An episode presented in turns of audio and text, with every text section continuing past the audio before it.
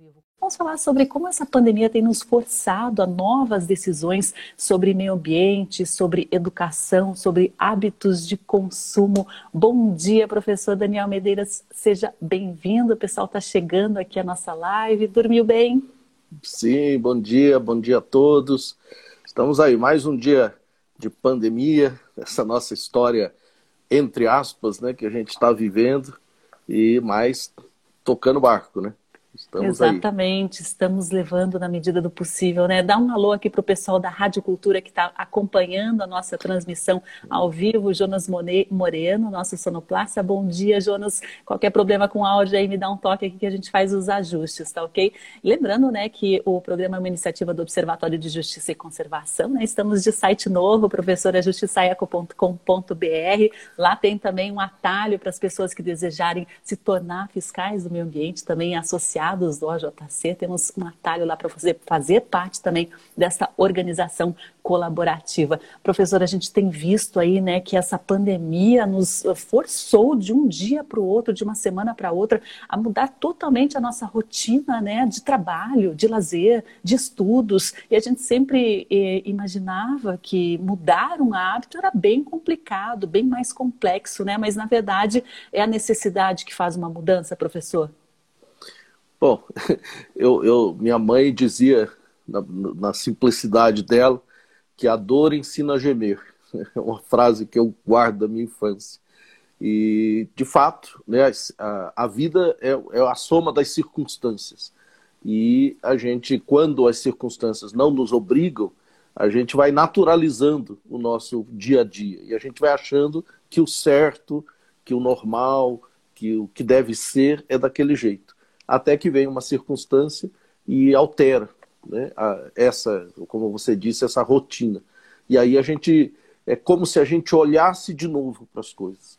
E aí a gente olha de novo, vê que as nossas opções que considerávamos normais ficam limitadas ou alteradas, e aí a gente se recoloca de novo nesse ambiente. Muita gente é, não consegue, né? muita gente fica é tão apegada ao seu padrão de vida, ao seu modo de ser, que não consegue.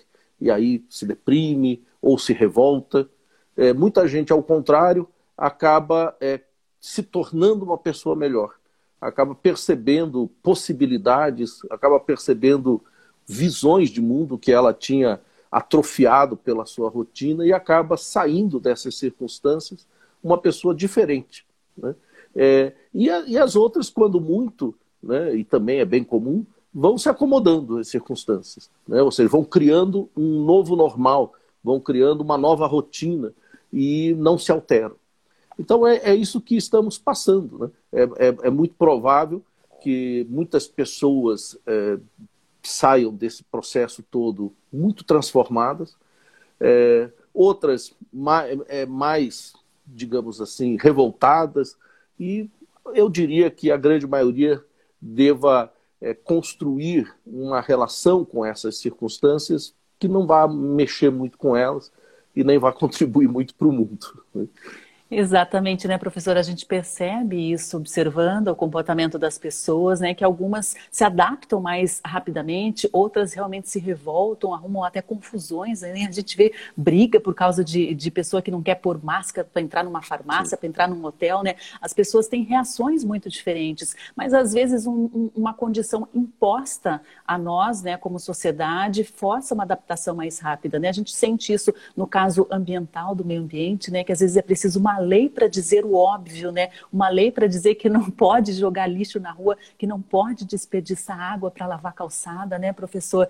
É, então, às vezes, é, precisa se impor isso para o desenvolvimento, para a evolução nossa enquanto é, pessoas, seres humanos. Pois é, você sabe que é, eu, eu, trabalho com, com, filosofia também há muitos anos, e a filosofia nos obriga a prestar muita atenção nas palavras. E uma palavra, que, que é a palavra respeito, respeito vem, é a origem etimológica de respeito, quer dizer olhar ao redor. É, respectare, o, o, o, prestar atenção nas coisas ao redor. E é, quando a gente fala em respeito, é justamente um apelo para que as pessoas olhem no seu em redor. E a realidade hoje é de que os problemas ambientais, por exemplo, a questão atual da nossa estiagem, o problema da água, é algo que nos obriga a olhar ao redor. Só que muita gente se nega. Né? Você vê que o senso comum, os ditados populares são muito assim ricos quando diz assim, aquela pessoa ela é cega para tal situação. De fato, porque ela não olha, ela não presta atenção, ela se recusa a olhar ao redor. É, todos nós devemos ter histórias sobre isso, né? É, as pessoas que, como você diz, continuam a lavar as calçadas, é, continuam, enfim, a deixar as torneiras abertas, aqueles banhos de duas horas, é, acreditando que o gesto de mover a torneira vai implicar que necessariamente vai sair água ali o tempo todo. E que essa água não tem fonte, e que essa fonte não tem que ser preservada, e que esse contexto dessa fonte, as matas e tudo não tem que ser cuidado. As pessoas ignoram isso porque fecham os olhos. Então, é, respeitar é ensinar as pessoas a olhar. E, aí é o que é o grande desafio. Né? O desafio da educação, o desafio dos formadores de opinião, o desafio de programas como esse, que vocês é, dirigem e lideram. É, o, o meu trabalho na escola, na sala de aula, é ensinar a olhar, qualificar esse olhar para que as pessoas olhem em redor, é, desde o seu próximo, que é o, o ser humano, e a vida autêntica, a vida que nós recebemos, com rios, com animais, com ar limpo, com água potável, e que temos a obrigação, minimamente, de deixar para as próximas gerações. Né? Se não melhorar o ambiente, que me parece ser a, a, a grande obrigação, mas minimamente não destruir. Né? Então, é, me parece ser isso. É uma questão de respeito. A palavra que é uma, uma das palavras que eu é, considero uma palavra importante nesse, nesse discurso é, que a gente precisa realmente divulgar. Né?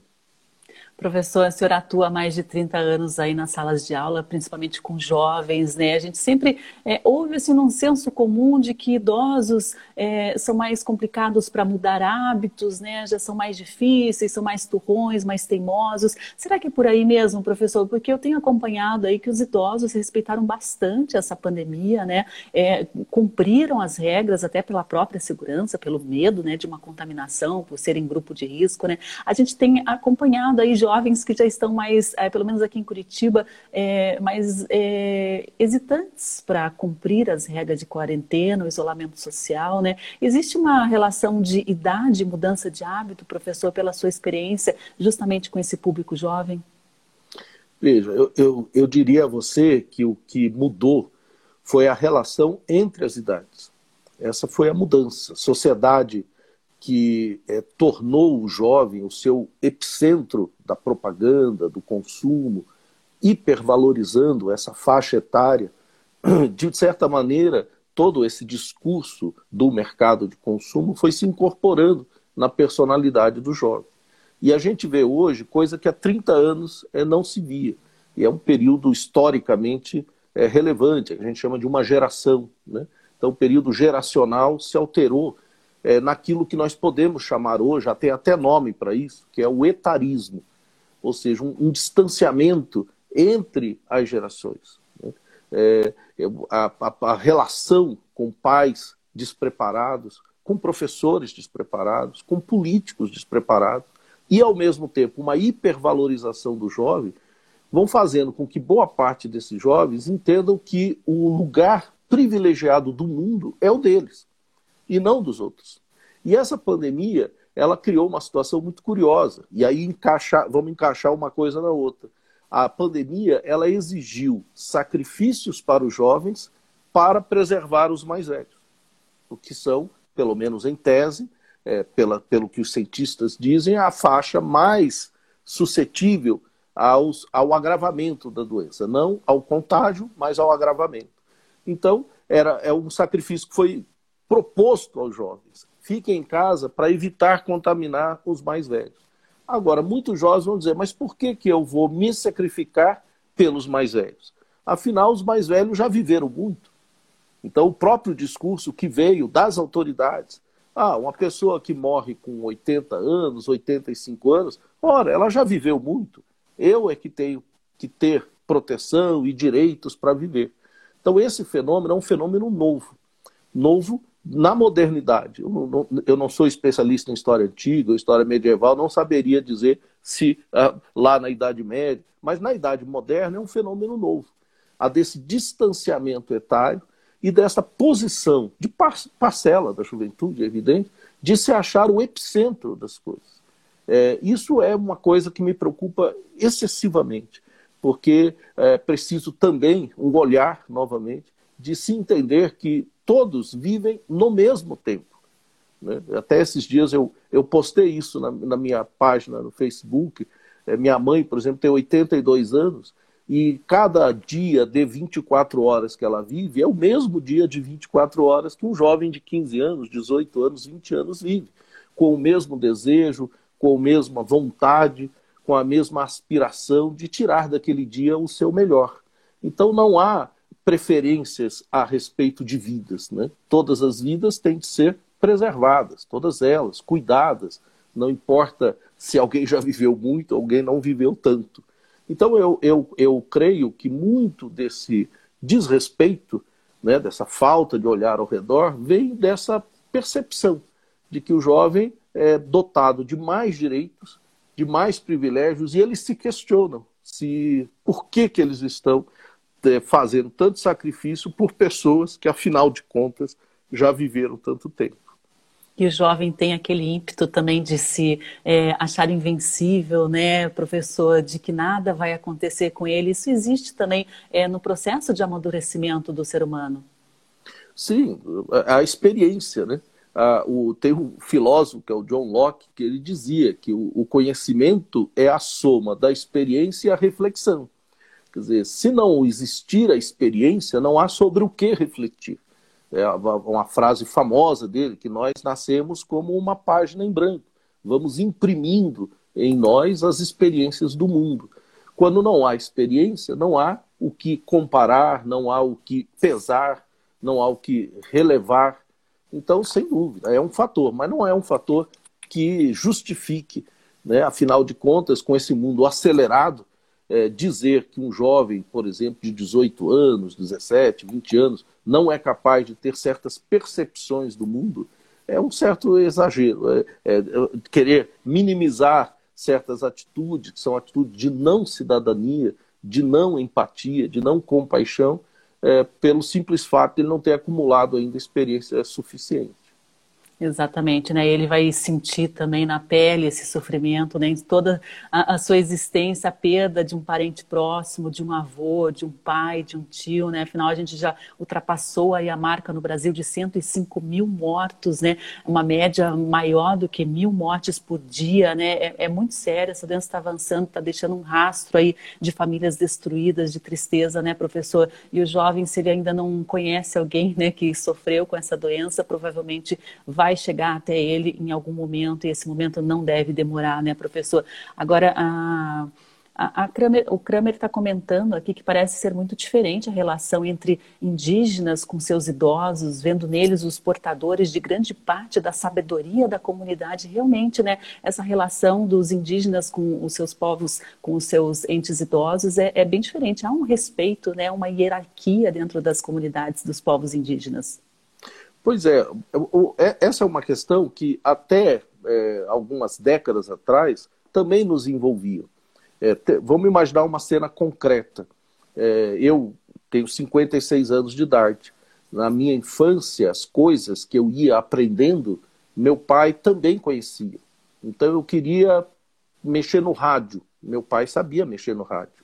Eu queria mexer na televisão. Meu pai sabia mexer na televisão. Na máquina de escrever Hoje, você vê, passados aí 40 anos, né, 45 anos, em que eu deixei de ser criança, é, hoje, uma criança, é, por exemplo, é, quer mexer no, no, no celular, o avô não sabe mexer mais. Muitas vezes o pai não sabe também, dependendo da sua idade. Por quê? Porque a tecnologia é muito rápida. E ocorre hoje é o contrário. É a criança que ensina o avô, é a criança que ensina o pai a respeito do uso das ferramentas tecnológicas e, particularmente na pandemia, isso deve ter se intensificado. Muitos pais se veem obrigados, né, todos nós, a trabalhar em casa e são os filhos, é, ou no caso dos avós, os netos, que muitas vezes ajudam. Então, essa inversão de quem ensina quem, ela realmente tem efeitos que ainda a gente precisa avaliar. Né? Porque a tradição, a ideia de tradição, era justamente que o papel dos velhos na sociedade era de ser portadores de uma memória útil, de uma memória que ajudasse a comunidade a avançar. E hoje não.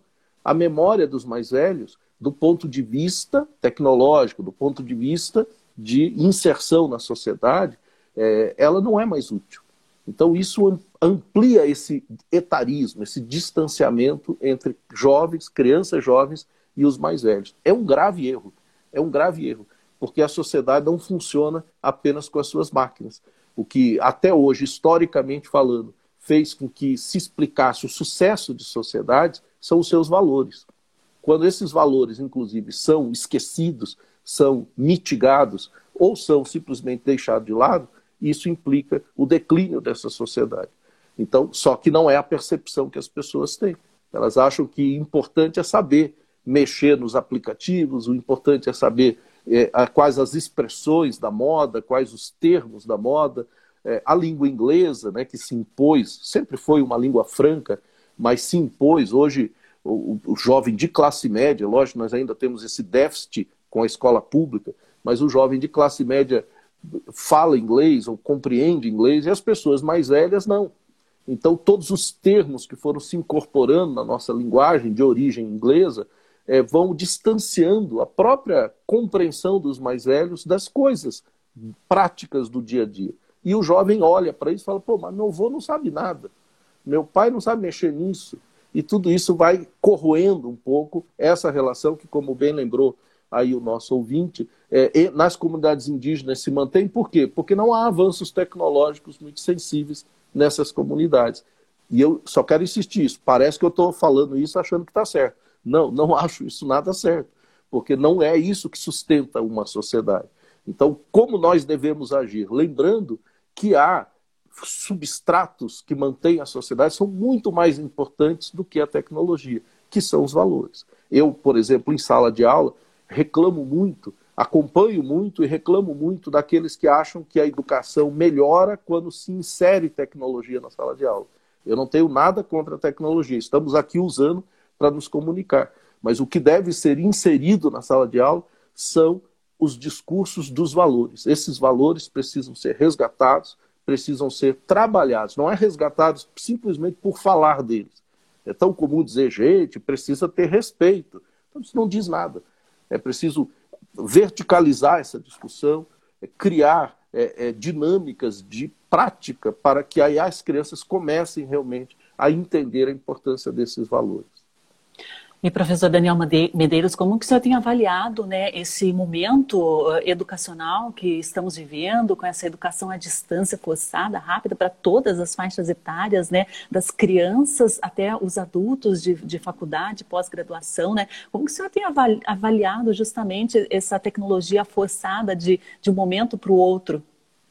Olha, eu, é, eu, eu com muita preocupação principalmente com as crianças e os jovens. Esse distanciamento da escola, é, vamos, vamos imaginar né, que é fácil num país, lamentavelmente, com tantas desigualdades como o nosso, é, vamos imaginar o que está acontecendo hoje com os jovens das áreas periféricas, com pouquíssimo acesso ou com ausência de acesso a programa de dados, a computadores. Às vezes a casa até tem um computador, mas tem dois, três irmãos, tem o pai que precisa usar, a mãe que precisa usar, a, a internet cai o tempo todo.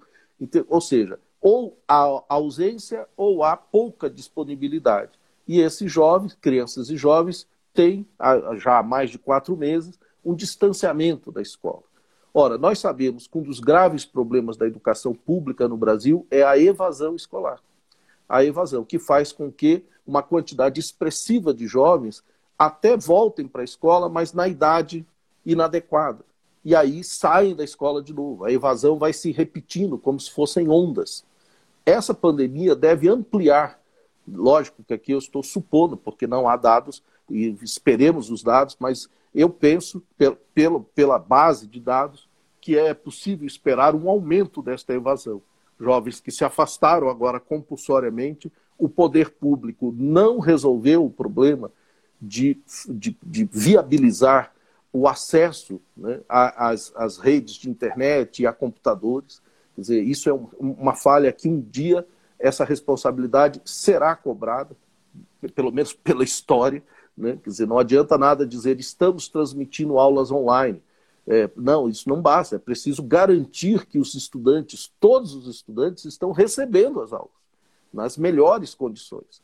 Então, o, os governos, eu estou falando, estou falando dos governos em geral, os governos, as autoridades públicas em geral, deveriam garantir que essas aulas estão chegando, porque esse é o dever constitucional, é dever do Estado garantir a educação.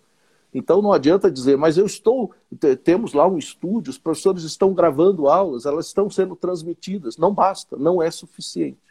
Então eu vejo com grande preocupação. E outra coisa que eu sei que é polêmico, mas é uma coisa que, que é uma preocupação também muito grande. Veja que a sociedade toda discute, se mobiliza, alguns com excesso, outros, enfim, sem tanto, a questão do retorno às atividades. É, isso não há dúvida que nós não podemos simplesmente paralisar tudo, isso não precisa nem discutir. E todos discutem como, quais são os protocolos, quais são os procedimentos. E em relação às escolas, essa discussão praticamente não existe. É, é, recentemente, eu até falei num, num, programa de rádio que há um paradoxo no país. As pessoas discutem a volta do funcionamento das academias, dos shoppings, dos restaurantes, é, mas não discutem a volta às aulas. Ou quando se propõe isso, fizeram recentemente uma avaliação, mais de 90% dos entrevistados disseram: não, eu não quero que meu filho volte para a escola. Isso é incrível. Porque a escola é um item de consumo fundamental para a formação, para a cidadania. Todas as outras questões, de certa maneira, estão atreladas à escola. É preciso achar uma solução para garantir ou permitir que as crianças e jovens voltem para as escolas. É, é, é, é arriscado? Existe perigo de voltar e parar? Sem dúvida. Todos os riscos estão aí, todas as pessoas bem informadas sabem que não há garantia mas é preciso enfrentar essa situação e não simplesmente, como muitos dizem, não, um ano letivo perdido não é nada. Não, é, é desastroso. Um ano letivo perdido é desastroso dependendo da faixa etária de uma criança. Se é um universitário, se é um jovem já, é, enfim, com um pouco mais de visão de mundo e já projetos que podem ser adiados ou não. Agora, pense uma criança em processo de alfabetização Pense um jovem já com 13, 14 anos, que o pai fica já pressionando para ele trabalhar, ou ele mesmo precisando ter o seu dinheirinho, e de repente a escola dele fecha, ninguém dá satisfação, ele não tem acesso às aulas online. Para que, que ele vai voltar para essa escola? Aquilo que a gente conversou no início, nossa primeira conversa, ele vai se adaptando a outra rotina, uma rotina sem escola. E voltar fica muito mais difícil. Isso é gravíssimo. Esse é um erro que vai ser pago nos próximos anos, e nós, quanto a isso, curiosamente, não temos tido uma posição tão enfática quanto outras questões. É, é, é, é, é, é o que eu penso. Ontem a gente teve um, um, pedido oficial do Sindicato das Escolas Particulares para a Secretaria Estadual de Educação aqui do Paraná para a reabertura da, daquelas escolas infantis para bebês, para crianças de até três anos, né? Pensando justamente na dificuldade dos pais que precisam trabalhar, não tem com quem deixar as crianças, mas realmente, né, existe uma faixa etária extensa aí que está sem aulas, esse, esse risco de evasão escolar já ocorre, né? A gente vê aí dados das escolas que muita gente é, cancelou a matrícula nesse período aí de quarentena, até por não não ter como pagar a escola particular, ficar sem renda, e outras pessoas que acharam mais cômoda essa situação também, né, professor? E a escola, essa convivência social, essa convivência direta com professores, com educadores, essas discussões em grupo, né? Isso é fundamental para o desenvolvimento social, para o desenvolvimento humano desses seres humanos. Sim, porque as pessoas, é, assim, a, a escola não é responsável apenas pela transmissão de conhecimentos. A escola produz conhecimentos ela não transmite apenas. A, a, a, cultura escolar, a vida escolar, ela forma as pessoas. É, veja, tenta imaginar a criança. É o primeiro ambiente em que essa criança vai ser necessariamente é, ter de conviver com pessoas estranhas. Até então a criança convive com familiares e parentes, ou amigos de familiares, pessoas muito próximas. Vai para a escola, ela vai ter que desenvolver toda uma série de protocolos de relacionamento que é isso que forma o cidadão. Se isso é bem feito na base, essa pessoa se torna um cidadão, que é o que é a cidadania? É o espaço no qual pessoas que não são parentes se unem e convivem. É, eu sempre uso uma metáfora bobinha, é, eu, confesso, mas só para tentar ser didática, que a democracia é como um elevador. Né? Você entra todo mundo lá, ninguém fica confortável, não é um ambiente confortável, mas se todo mundo se respeita, todo mundo vai para o andar que quer. Então, essa é a ideia. Então, aprender a essa convivência, que não é sempre prazerosa, aprender essa convivência, que às vezes é pior, é conflituosa, mas respeitando regras, respeitando limites, sabendo que o ambiente público tem de ser preservado para que possa existir sociedade, tudo isso aprende na escola. Agora, simplesmente as pessoas ignoram essa urgência. Eu, eu queria fazer aqui uma distinção, porque normalmente as pessoas também encaminham a conversa para a questão econômica. Ah, as escolas particulares estão né, trabalhando, estão pressionando porque estão perdendo dinheiro. É um fato, isso é um fato. Mas não é essa a questão principal. É, é, eu, eu fico surpreso que nas escolas públicas não haja um movimento é, é pensando nos alunos, pensando nas crianças. Então, a, a, essa dicotomia escola pública, escola privada, é uma questão na qual eu lido a minha vida inteira, porque eu trabalho com escola privada. É, então, as pessoas falam, ah, mas você é professor de escola privada. Não, eu sou professor. Ser professor. É, essa é, é, a condição, ser educador. É, o lugar em que eu estou é uma circunstância, a minha formação é outra coisa. Então, eu penso a, a importância, a urgência de se pensar um retorno é, razoável, com, seguro não, não é a palavra correta, mas um, um, um retorno que seja minimamente é, confiável é, nesse momento para preservar as crianças. Eu, sabe que eu, uma coisa que eu sempre pergunto? As, as secretarias de Estado, elas sabem quais são as crianças que não estão tendo acesso a, aos programas. Digamos, eu, eu aqui eu estou arriscando um número, digamos que 30% a 40% das crianças de ensino fundamental não estão tendo acesso. Essas crianças tinham que voltar para a escola. Veja, o retorno de 30% dos alunos em condições pensadas, elas podem ser executadas com um menor é, é, risco de contaminação. E garantiria-se é, essa isonomia necessária para que todos tenham acesso à educação. Eu, por exemplo, os meus alunos estão tendo acesso a aulas remotas, estão tendo acesso a atividades online, estão tendo acesso a lives. Esses alunos vão se tornar mais bem preparados do que os alunos da escola pública. Ou seja, a desigualdade é, é, que é tão cruel nesse país vai se ampliar. Então, é preciso que as pessoas pensem nisso.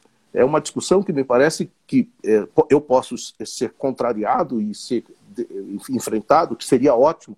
O problema é que a discussão não existe parece que há assim, uma espécie de, um, de uma, uma, uma rara né, unanimidade. Não, criança não volta para a escola enquanto não tiver vacina. Agora dá licença que eu vou para a academia. Então dá licença que eu vou para o restaurante. Eu vou pegar minha mesma criança que eu não quero que volte para a escola e vou passear com ela no parque. Vou levar para a praia. Então são, são posições que me parecem paradoxais e revelam um descuido com a escola da mesma maneira que é um descuido com o ambiente, como a gente está falando agora. Só que essas questões não estão desligadas. Exatamente, há uma verticalização das decisões, né? precisa haver muita discussão. Até o Alexandre está comentando né, a questão das regras sanitárias, né, do vírus, que é fatal para o grupo, que também existe o risco para merendeiras, né, para outros funcionários, professores. A Fernanda está falando, é, Polidora, que está comentando que concorda né, com o professor, é, que os maiores prejudicados serão as crianças, né, professor? Mas é preciso que a gente discuta, encontre formas razoáveis aí, né? Acho Sem que a, a, a, acima da segurança, inclusive. Professor, eu agradeço muito a sua participação aqui no programa Justiça e Conservação, né? Vai ser um prazer conversar aí ao longo do ano com o senhor, trazer temas aí para a gente refletir, pensar, né, sobre esse momento que a gente está vivendo e momentos passados também. Eu que agradeço, passou rapidinho. Eu falo pelos cotovelos, né? Desculpa até se eu falei demais, mas é porque você é muito agradável e conduz a conversa de maneira assim que a gente fica bem à vontade. Então agradeço, agradeço a todos e estou à disposição.